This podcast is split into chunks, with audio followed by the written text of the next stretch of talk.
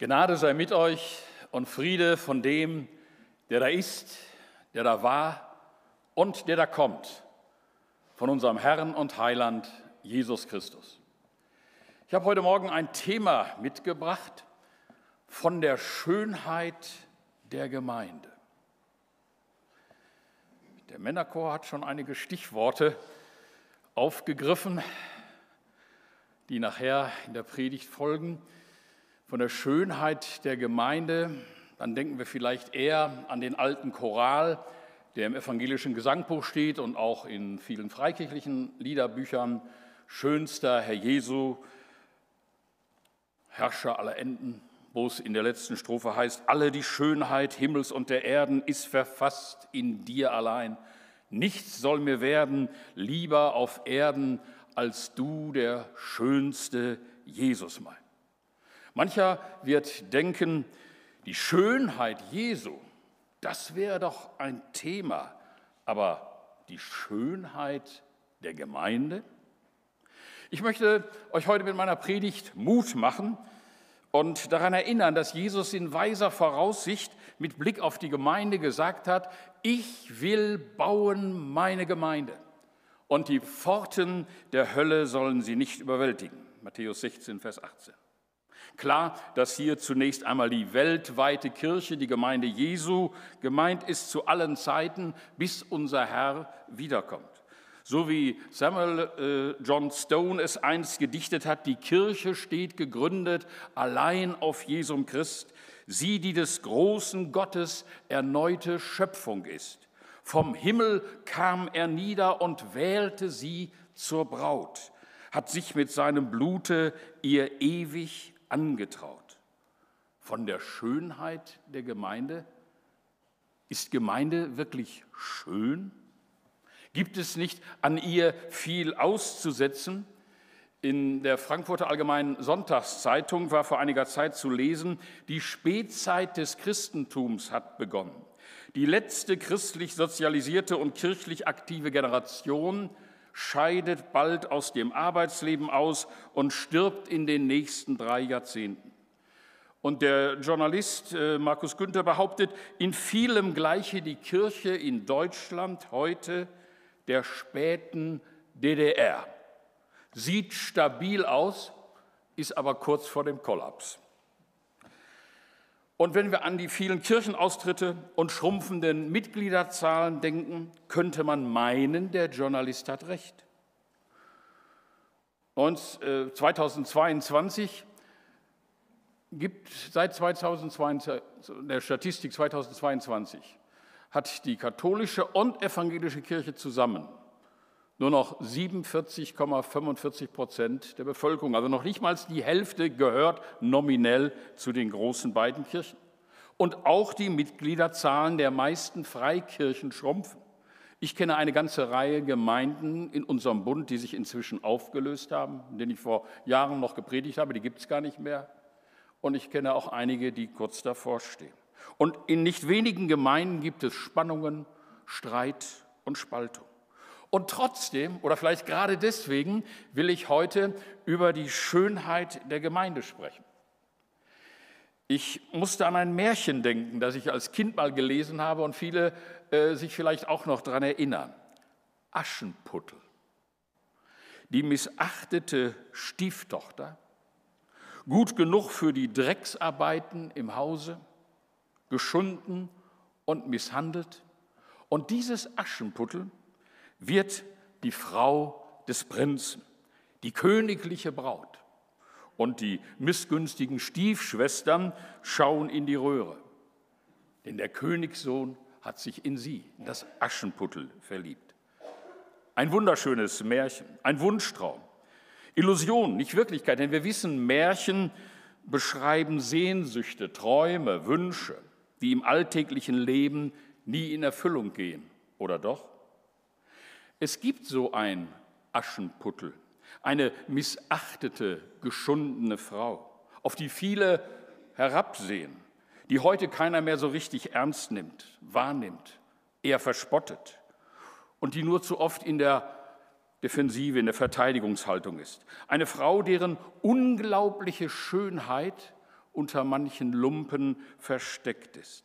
Eine Frau, die aber sicher sein kann, dass ein Königssohn sie mit unbeschreiblicher Hartnäckigkeit liebt. Kennt ihr diese Frau? Wisst ihr, wer diese Frau ist? Die Gemeinde. Die Gemeinde Jesu. Die Bibel benutzt viele Bilder, um die Gemeinde zu beschreiben. Und das schönste Bild ist vermutlich das Bild, von dem der Männerchor ganz passend gesungen hat, das Bild von der Braut und dem Bräutigam. Ich habe im Laufe äh, meiner Jahre als Gemeindepastor und darüber hinaus äh, ja viele Trauungen halten müssen. In den letzten Jahren hat sich so die Sitte mehr und mehr eingebürgert. Früher marschierten die Brautpaare direkt rein. Jetzt ist es meistens so, steht ganz aufgeregt der Bräutigam vorne und alle warten auf die Braut. Der Vater bringt dann die Braut äh, nach vorne und alle sind auf diesen Moment gespannt. Ich muss schon mal ehrlich sagen, ich habe manchmal gar nicht mehr so gern Trauung gemacht. Bei der äh, Beerdigung, es war ein trauriger Anlass, aber da denke ich, äh, sind die Leute aufmerksamer. Bei der Trauung, die schauen alle auf die Braut. Der Kollege nickt.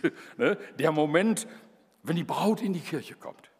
Jeder steht auf und versucht einen Blick auf die Braut zu erhaschen. Jeder will sehen, wie schön sie aussieht. Und in diesem Moment, nicht im Mittelpunkt, steht jene Person, für die sich die Braut eigentlich schön gemacht hat, der Bräutigam. Er steht vorne bereit, um seine wunderschöne Braut in Empfang zu nehmen. Ich habe manchen schon beruhigen müssen äh, in der Zeit des Wartens vor dem Gottesdienst. Sein Puls geht hoch, obwohl er wie festgefroren dort steht. Seine Knie schlottern und er schwitzt vor Aufregung. Endlich ist sie da, seine Braut, seine Frau. Es gibt an dieser Stelle im Epheserbrief, wie viele von uns schon in Hochzeitspredigten gehört haben, Paulus wendet sich dort an die Ehemänner. Er ruft sie dazu auf, ihre Frauen zu verlieben, äh, zu, zu lieben, nicht nur zu verlieben, sondern zu lieben und zu versorgen. Und zwar so, wie Jesus die Gemeinde geliebt hat. Es ist ein Text, äh, in dem es um das Verhalten der Ehemänner ihren Frauen gegenüber geht.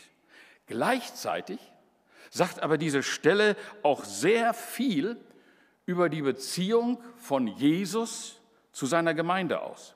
Lesen wir doch dazu diese Verse aus Epheser 5, 25 bis 27, einmal aus dieser anderen Perspektive und hört jetzt mal nicht hin, was der Text den Männern sagt, auch ihr Frauen, hört jetzt mal heute nicht für ihre Männer, sondern lasst uns gemeinsam hören, was uns dieser Text über Jesus und seine Braut, die Gemeinde sagt. Epheser 5, 25 bis 27.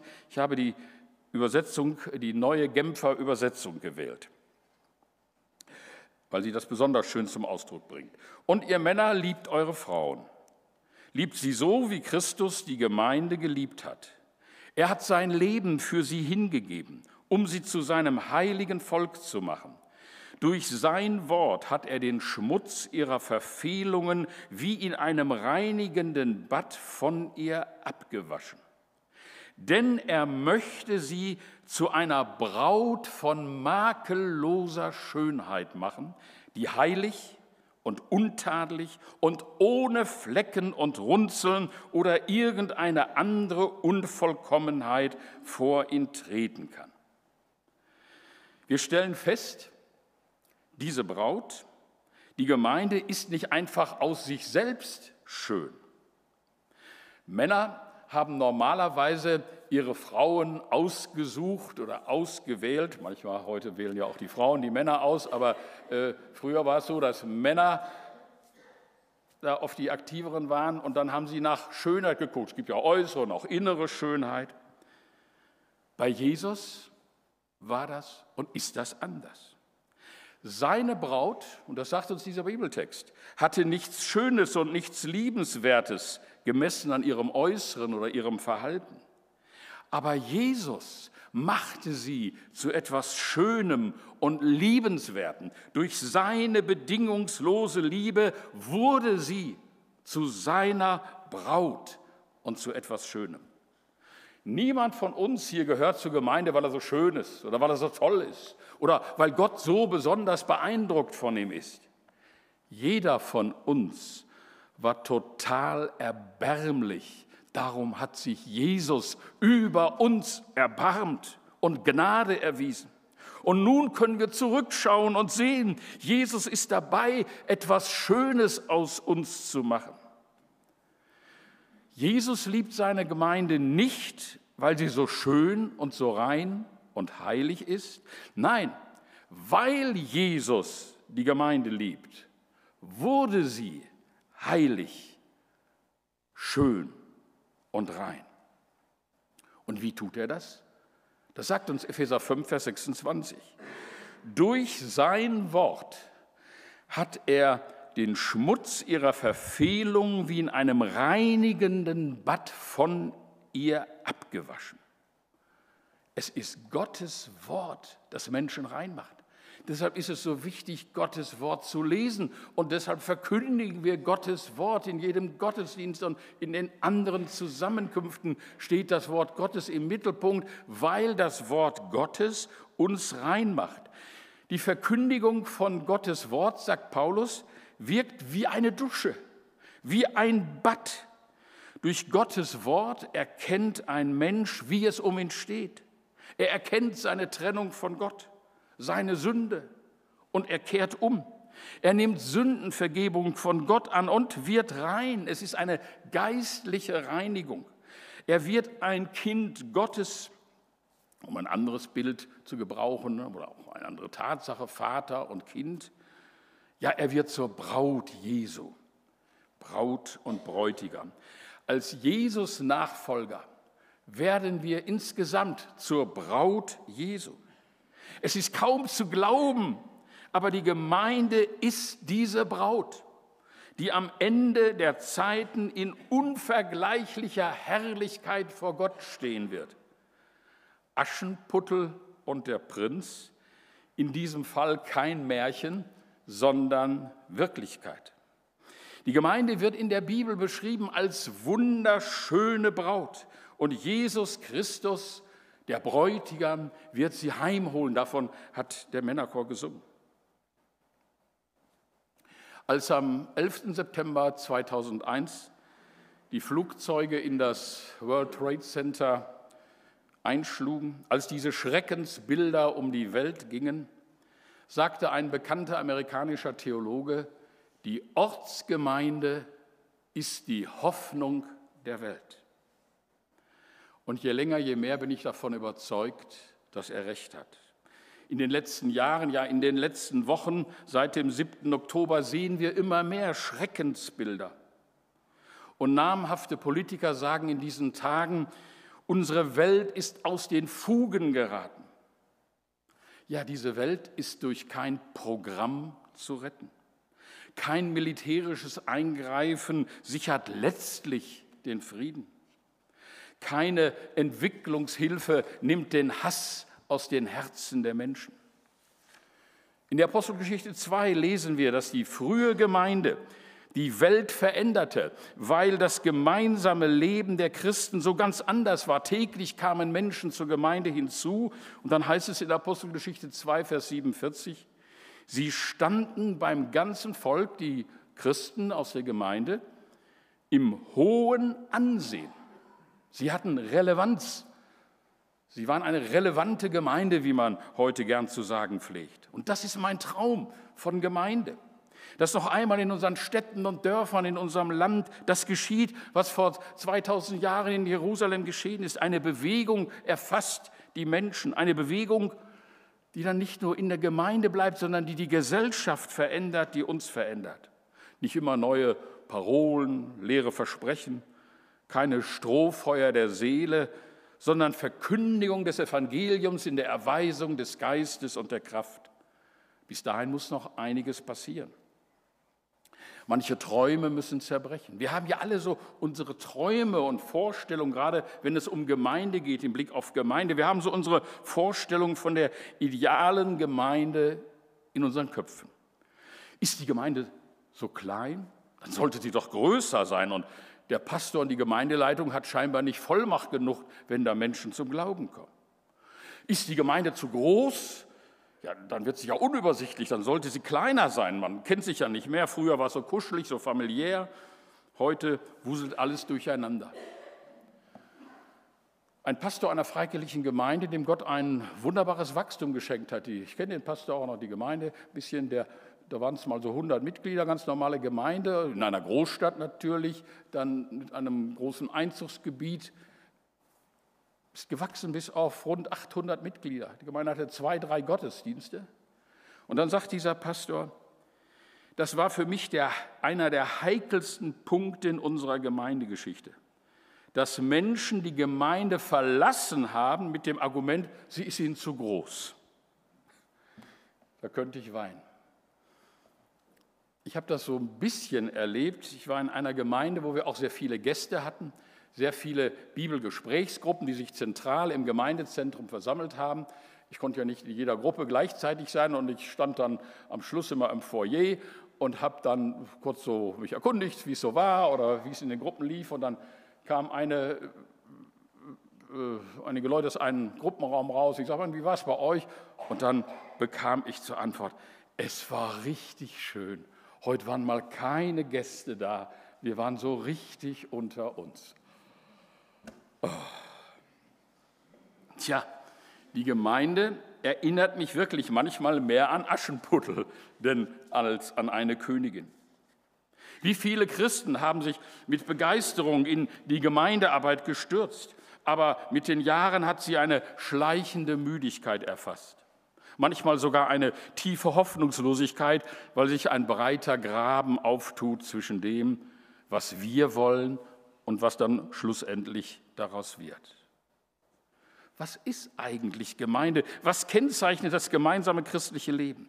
Wir alle haben ja so unsere Vorstellung von einer idealeren Gemeinde und leiden dann unter diesem Aschenputtel-Dasein. Die schillernde Welt unserer Visionen und Träume wird erbarmungslos eingeholt vom ganz normalen, gewöhnlichen Alltag. Unsere Träume und Vorstellungen von der Gemeinde werden enttäuscht. Ganz bestimmt. Und wisst ihr was? Das ist auch gut so. Der gnädige Gott enttäuscht uns. Er befreit uns von einer Täuschung. Er enttäuscht uns. Gott befreit uns von einer Täuschung, von falschen Vorstellungen, die uns die Wirklichkeit Gottes in seiner Gemeinde verfehlen lassen. Wir leben mit Wunschbildern von der Gemeinde und diese Wunschbilder zerstört Gott. Dietrich Bonhoeffer hat ein interessantes Buch geschrieben zu dem Thema gemeinsames Leben. Und darin schreibt er, wer seine Vorstellung von der Gemeinde mehr liebt als die Gemeinde selbst, der zerstört die christliche Gemeinschaft. Wer seine Vorstellung von der Gemeinde mehr liebt als sie selbst, der zerstört die christliche, ja jede christliche Gemeinschaft. Gemeinde ist keine Vorstellung, Gemeinde ist kein Wunschtraum, sondern Wirklichkeit. Was ist eigentlich das Besondere jeder Gemeinde? Das Alleinstellungsmerkmal, das sagt man ja für ein Produkt oder eine Firma, die etwas herausbringt, was eben nur diese Firma herausbringt. Also Kaffee trinken und gemütliche Gemeinschaft und vielleicht eine Aktion gibt es in jedem guten Verein. Das ist auch schön, dass wir das in unserer Gemeinde auch mal machen, Kaffee trinken und hier und da eine Aktion. Aber das macht noch nicht Gemeinde aus. Was ist das, was Gemeinde wirklich ausmacht? Egal wie groß oder wie klein, egal wie reich oder wie arm eine Gemeinde ist, eins macht jede Gemeinde und jede Zusammenkunft der Gemeinde einzigartig, wertvoll und spannend. Und das ist die Gegenwart Jesu. Weil Jesus versprochen hat, wo zwei oder drei in meinem Namen zusammenkommen, da bin ich mitten unter ihnen. Und deshalb kommen wir zusammen. Deshalb freuen wir uns, wenn wir zusammenkommen. Nicht, weil da so liebe, nette Menschen sind, das auch hier in Dünn sowieso. Aber das ist nicht das Primäre.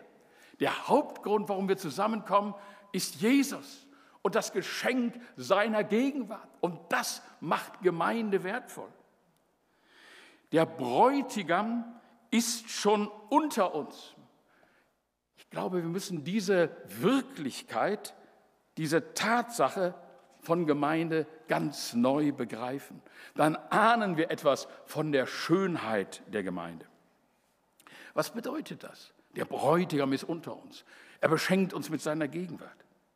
Das heißt doch, die Gemeinde ist nicht eine Gruppe von Menschen, die da irgendwas verwirklichen äh, müssen, sondern sie besteht aus Menschen, die sich um den versammeln, der Wirklichkeit ist, Christus. Ich sage diesen Satz nochmal, weil er so wichtig ist. Die Gemeinde ist nicht eine Gruppe von Menschen, die etwas verwirklichen müssen, sondern sie besteht aus Menschen, die sich um den versammeln, der Wirklichkeit ist, Jesus Christus, unser Herr. Er ist unsere Rettung. Er ist die Mitte unserer Gemeinde. Und er wird dafür sorgen, dass sie nicht untergeht. Paulus schreibt in Kolosser 1, Vers 27, Christus in uns, die Hoffnung der Herrlichkeit. Christus tut es. Er ist der Herr. Nicht irgendeine Aktion rettet oder erneuert eine Gemeinde, sondern die Freude über Jesus, das Geschenk seiner Gegenwart. Bei einem Bericht über eine chinesische Gemeinde ist mir das ganz neu deutlich geworden. In China war es ja jahrzehntelang, ist heute auch noch immer schwierig oder wieder schwieriger geworden, aber es war jahrzehntelang verboten, total verboten, Gottesdienste abzuhalten.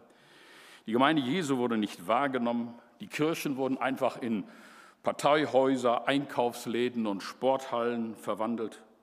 Und als nach dem Tode Maos sich die Verhältnisse änderten und es langsam wieder möglich wurde, öffentliche Gottesdienste abzuhalten, da waren diese Gottesdienste hoffnungslos überfüllt. Ein Mitarbeiter einer Organisation, die sich um verfolgte Christen kümmert, berichtet von so einem ersten Besuch eines chinesischen Gottesdienstes nach Öffnung der Grenzen. Schon um drei Uhr morgens waren die Ersten gekommen. Stunden vor Beginn gab es ein Verkehrschaos wegen der Menschenmengen. Ein großer Teil der Leute bekamen in der Kirche gar keinen Platz mehr. Und er schreibt, da stand ich nun mitten unter Hunderten von Menschen und folgte dem Gottesdienst. Und meine Gedanken gingen zurück zu der Frau, die ich vor ein paar Tagen noch getroffen hatte. 23 Jahre hatte sie in den Gefängnissen für Christus gelitten, schlimmer behandelt als ein Tier und doch strahlend im Geist. Und dann diese vielen Menschen, die Gott unter heißen Tränen anbeteten. Und da war wieder die Frage, warum? Warum tut ihr das? Habt ihr nichts Besseres zu tun, als in die Kirche zu gehen? Warum setzt ihr Karriere, Gesundheit und Leben aufs Spiel? Und immer wieder gab es nur eine Antwort. Christus selbst ist es, dessen Liebe wie ein Feuer in den Herzen der Gläubigen brennt. Ich denke, ein Beispiel, wie die Freude über Jesus das Zentrale ist, dass eine Gemeinde zusammenkommt, eine Gemeinde in Bewegung setzt. Ihr Lieben, die Gemeinde ist kein Wunschtraum, dem wir ein Leben lang hinterherjagen. Gemeinde ist wirklich, weil er unser Herr wirklich ist, weil er in unserer Mitte ist, der auferstandene Christus. Haltet das fest, gebt das niemals auf. Wir könnten es bitter bereuen. Gemeinde ist ein unglaubliches Geschenk an uns, seine Menschen. Freut euch über eure Gemeinde auch wenn sie noch nicht das Kleid der Königin trägt. Aber unter dem Aschenputtel äußerem verbirgt sich die Braut des Königs. Die Wirklichkeit der Gemeinde ist ein Wunder, über das wir uns jetzt freuen dürfen. Wir sind die Braut, er ist der Bräutigam. Und daran ändern wir nichts. Die Frage ist nur, ob wir dabei sind. Konkreter, ob du dabei bist oder ob du lieber in kritischer Distanz zur Gemeinde bleibst und am Ende alleine dastehst. Ihr Lieben, das ist die Hölle. Der Bräutigam kommt und du bist nicht dabei, weil du den Traum deiner Gemeinde, die Vorstellung von Gemeinde mehr geliebt hast als den gegenwärtigen Herrn, der sich in seiner Gemeinde in aller Schwachheit offenbart. Mir war als Gemeindepastor immer das Wort aus Hebräer 10, Vers 25 wichtig. Da heißt es, lasst uns nicht versammeln, lasst uns nicht verlassen unsere Versammlungen, wie einige zu tun pflegen, sondern einander ermahnen und das umso mehr, als ihr seht, dass sich der Tag des Herrn naht. In der Gefahr äh, standen schon die ersten Christen. In den ersten Gemeinden gab es immer welche, die dann die Versammlungen verlassen haben. Aber die Bibel sagt uns, lasst uns nicht verlassen, unsere Versammlung, sondern einander ermahnen. Ich habe das oft als Pastor getan, aber ich habe auch mal versucht, die Gemeinde zu motivieren. Das ist nicht nur Sache des Pastors oder des Hauptamtlichen, sondern einander ermahnen und das umso mehr, als ihr seht, der Tag naht, der Bräutigam kommt. Wer Gott nicht von Herzen danken kann für das Geschenk der Gemeinde, der hat ein schwerwiegendes geistliches Problem. Es ist ja genau verkehrt, ja es ist geradezu verhängnisvoll, sich aus der Gemeinde zurückzuziehen. Jesus ist nun einmal nicht von seiner Gemeinde zu trennen. Wer zu lange wegbleibt von der Gemeinschaft, mit der Gemeinde, sei es im Gottesdienst oder in anderen Zusammenkünften, der verzichtet ja auf inspirierende Begegnungen mit Jesus. Deshalb freue ich mich über jede Gemeinde. Und ich darf ja in vielen Gemeinden unterwegs sein. Und solange ich gesund bin, will ich das noch weiterhin gerne tun. Ich freue mich über jede Gemeinde. Ich freue mich über jeden Gottesdienst, weil Jesus dabei ist. Und deshalb war ich immer gern Gemeindepastor und bin bis heute noch gern unterwegs in Gemeinden. Weil ich Jesus liebe, liebe ich seine Gemeinde. Natürlich weiß ich, was ihr auch wisst, die Gemeinde ist nicht vollkommen. Wie soll sie das auch? Ich gehöre ja auch dazu. Und du gehörst auch dazu. Ihr gehört auch dazu. Aber Jesus, unser Herr, ist in ihrer Mitte, mittendrin und das ist Wirklichkeit, nicht Traum. Ich habe in unseren Gemeindestunden, so nennt man ja in freikirchlichen Gemeinden meist die Mitgliederversammlung, da habe ich immer gern ein Lied singen lassen. Herr Jesus, Grundstein der Gemeinde, von Ewigkeit bist du gelegt. Da hat mich immer getröstet der letzte Satz der dritten Strophe, und mögen Stürme drüber gehen, sie wird dies alles überstehen. Und ich habe im Laufe meiner Jahre als Gemeindepastor das auch erlebt. Es gibt so manche Stürme in den Gemeinden, aber stimmt, und mögen Stürme drüber gehen, sie wird dies alles überstehen. Und noch mehr tröstet und mit Freude erfüllt mich die letzte Strophe. Herr Jesus, Grundstein der Gemeinde, du wirst zu ewiger Herrlichkeit sie wunderbar der einst vollenden, trotz Not und Nacht, trotz Kampf und Streit, sodass sie wird am Ende sein, ganz heilig, fleckenlos und rein. Am Ende, ganz heilig, fleckenlos und rein. Und von dieser Vollendung haben wir gehört, auch schon in der Schriftlesung aus Offenbarung 9 zu sehen. Ich lese nur noch den Vers 7. Lasst uns freuen und fröhlich sein und ihm die Ehre geben. Denn die Hochzeit des Lammes ist gekommen und seine Braut hat sich bereitet. Schon hier und jetzt freuen wir uns über die Gegenwart Jesu, des Bräutigams in unserer Mitte. Aber dann wenn Jesus wiederkommt, bei der Hochzeit des Lammes, werden wir ihn sehen, wie er ist. Dann wird das wahr, was wir oft gesungen haben.